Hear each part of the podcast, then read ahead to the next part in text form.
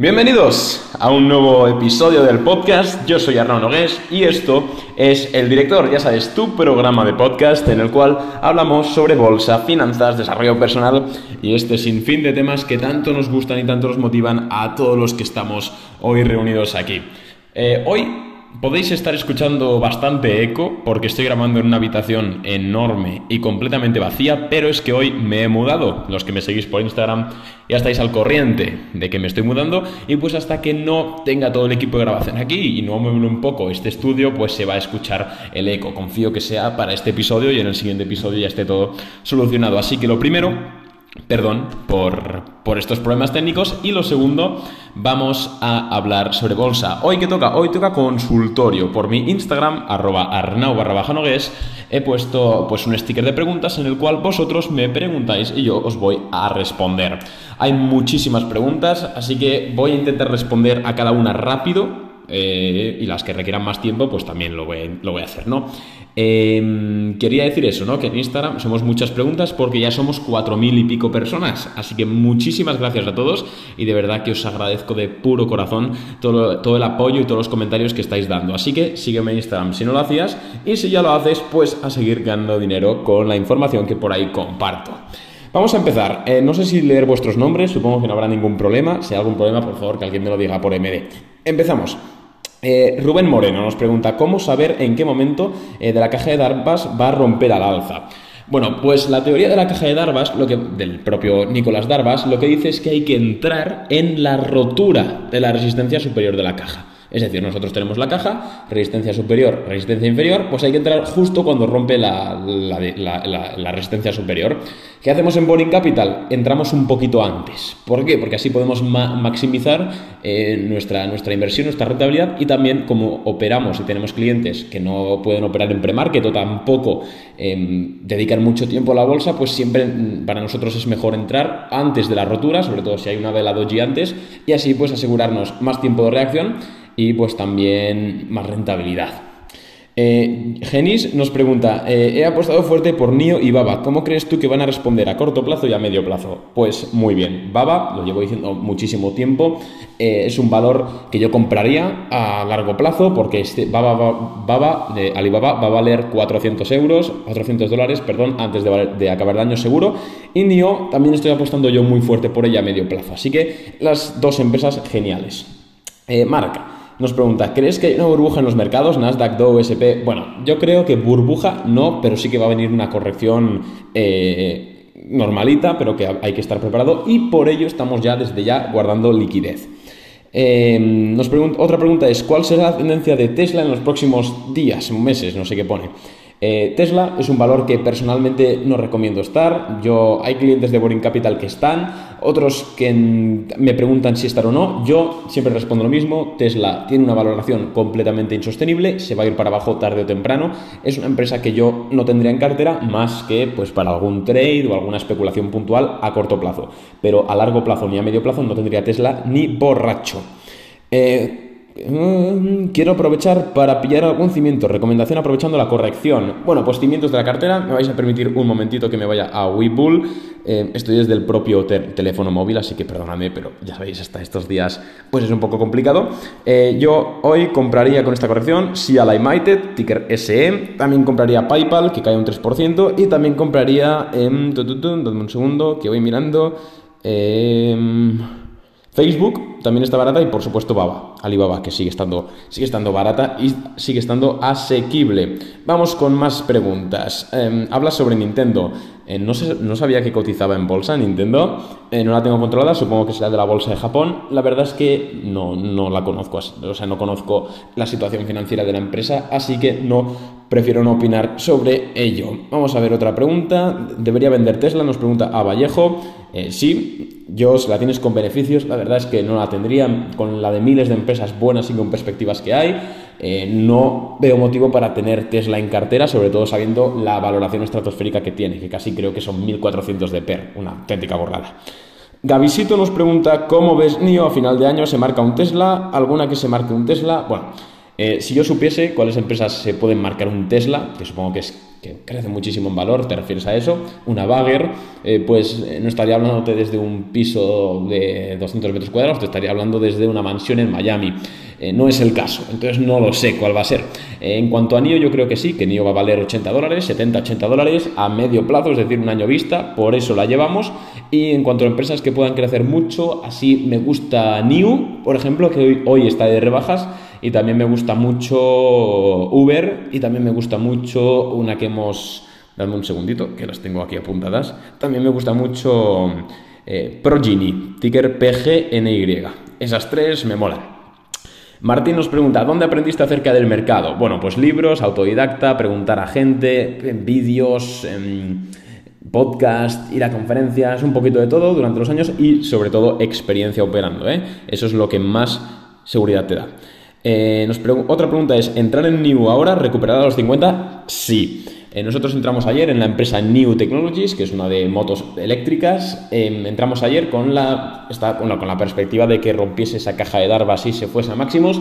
Em, no fue así, hoy cae un 10%. Hemos comprado más New porque es una empresa que no tiene ningún problema. Esta caída es debida al, al rebote que le ha caído porque ayer en fase ahí, Enhang Technologies, eh, ticker H, eh, que es una empresa así como de drones eléctricos, falsificó, básicamente eran drones de plástico y estaba falsificando contratos, etcétera, y cayó un 60%, y por ese miedo de que haya empresas que puedan estar engañando, pues está cayendo el mercado tanto hoy. Entre ellas empresas New. Yo compraría si no la llevas y atiramos a medio plazo. Iván, ¿alguna ganga después de la bajada de hoy? Sí, sí a la United y New. Eh, Handres nos pregunta, ¿cómo saber exactamente qué fondos están entrando en una acción? Bueno, pues en Webull, por ejemplo, bueno, o en Google puedes buscarlo también, puedes buscar en, en Yahoo Finance, en Yahoo Finance también sale, hay una pestaña en cada empresa que pone posición institucional y tú puedes ver tanto qué directivos tienen el qué, cuánto porcentaje o cuántas acciones de una empresa y también puedes ver qué fondos de inversión son los que participan más de esa empresa. Pues en Yahoo Finance y te metes en la empresa y pone perfil financiero y ahí tienes todos los datos. Nos preguntan también por Riot, la de, la de mm, blockchain. Yo quiero entrar en Riot, no estoy, llevo diciendo mucho tiempo que hay que estar en este tipo de empresas, pero hasta que Bitcoin no pegue un recortazo, yo no voy a entrar porque me da a mí que Bitcoin está medio inflado, medio infladito y le toca recortar para seguir subiendo. Daniel nos pregunta, ¿qué opinas sobre la caída de NIO en la última semana? Bueno, pues se va a apoyar en soporte, máxima tranquilidad, NIO la llevamos a medio plazo, a mí me gusta mucho, es una empresa de coches eléctricos con futuro, mucho menos valorada que Tesla y pues para arriba se va a ir posiblemente. Em, va a seguir bajando unos días, supongo que se refiere al mercado, eh, pues no lo sé, si lo supiese me pondría en corto, pero no lo sé. Espero que no, yo creo que no vaya, pero no lo sé. Eh, ¿Para cuándo habrá plazas en Boring Capital? Bueno, este es el mensaje que más contesto con diferencia diario. Boring Capital actualmente estamos trabajando para sacar la nueva edición, que tendrá muchos nuevos servicios, como pues acceso, bueno, como tutorías eh, mensuales por videollamada, también el curso, el famoso curso de especulación, más servicios, más empleados y bueno, pues al fin y al cabo queremos cubrir una experiencia completa de, eh, a nivel de bolsa para que saquéis el máximo rendimiento de vuestros ahorros posible, tanto si sabéis de bolsa como si no sabéis y tanto si tenéis mucho tiempo para operar o poco tiempo para operar. Así que estamos trabajando en ello, por favor necesitamos tiempo. De momento no sabemos fechas, ya las comunicaremos eh, por mi Instagram cuando abramos plazas o cuando ya sepamos fechas. Gracias. Eh, Lucho, eh, ¿es de locos entrar hoy en el mercado está en baja? No, no es de locos en absoluto, es de listos, porque hoy es irse de ofertas. De hecho, ya he comentado, nosotros hemos comprado más New y yo posiblemente al final de la sesión compre más CLI United. Jordi nos pregunta, cuando vendes un activo, ah, cuando vendes un activo manteniendo los beneficios en el broker, ¿se ha de declarar? Em, aquí hay dos, contestaciones. Una, eh, la oficial, en teoría sí que hay que declarar toda plusvalía eh, bursátil, pero em, la segunda contestación, que es la a nivel práctica, eh, si tú te quedas esos beneficios en el broker para seguir operando y pues ganar más dinero y operar con, ese, con, con esas plusvalías, eh, no tienes que declararlo. ¿Por qué? Porque al Estado se le hace imposible saber cuánto dinero tienes tú en una cuenta de broker. En el momento en el cual sacas tus beneficios del broker a tu cuenta corriente, entonces sí que debes informar a Hacienda y declarar. Pero mientras tus beneficios eh, se mantengan en el broker y los uses como, eh, pues como capital para seguir operando, no hay absolutamente ningún problema a nivel fiscal. Eh, estamos perdiendo dinero, necesitamos entrar en Boring Capital, nos dice uno.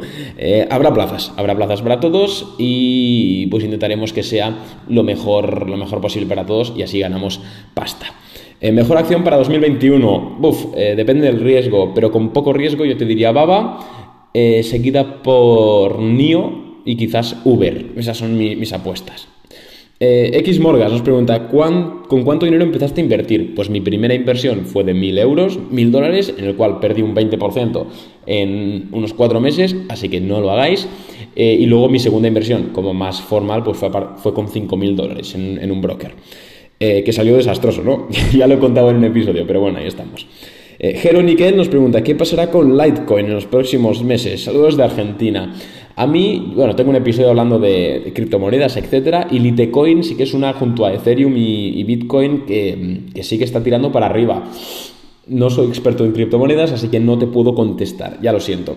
Víctor nos pregunta, ¿qué opinas de Datadog? Bueno, es un empresón, a mí me gusta mucho, seguirá tirando para arriba, la he tenido desde en, el pasado, la he tenido muchas veces y estuve valorando hace poco también incorporarla a la cartera de Boring Capital, que no descarto la opción, pero es una empresa que a mí me gusta mucho.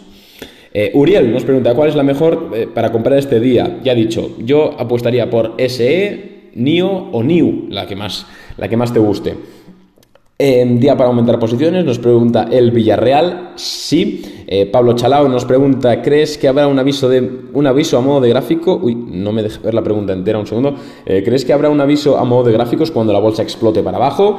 Eh, no, este tipo de caídas, como la que vimos en marzo de 2020, no suelen tener ningún aviso. Si hubiese algún aviso, pues no, no habría estas caídas porque todo el mundo vendería o, se producirían antes. Entonces no hay forma de saberlo.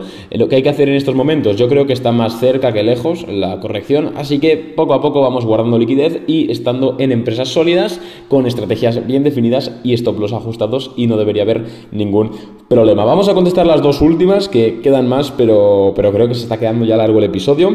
Eh, me pregunta Mariano eh, que si pienso que la corrección sigue, ya lo he dicho antes, la verdad es que no lo sé, pero yo pienso que es esta corrección sencilla, ha caído un 1% en Nasdaq o un 2% en Nasdaq, tampoco es algo de lo que debamos preocuparnos. Y por último, Pipin Calza nos pregunta ¿qué, qué rentabilidad eh, anual aproximada tuvo la, tuvo la cartera de Boring Capital en años pasados. Bueno, Boring Capital salió en septiembre del año 2020 y tuvimos una rentabilidad, si anualizas esos tres años, del entre el 15 y el 35%, dependiendo de cómo cada cliente haya ponderado sus posiciones. Claro, no es lo mismo aquel cliente que destina las operaciones de alto riesgo, que normalmente tienen un mayor beneficio potencial, como Fubo, que le sacamos un 100% en tres días o cuatro, pues no tiene la misma rentabilidad ese cliente que ha destinado mucho dinero a las posiciones de alto riesgo, como aquel cliente un poquito más conservador pero haciendo una media, pues entre un 15 y un 35% le sacamos de rentabilidad el año pasado eh, a la carterita de Boring Capital.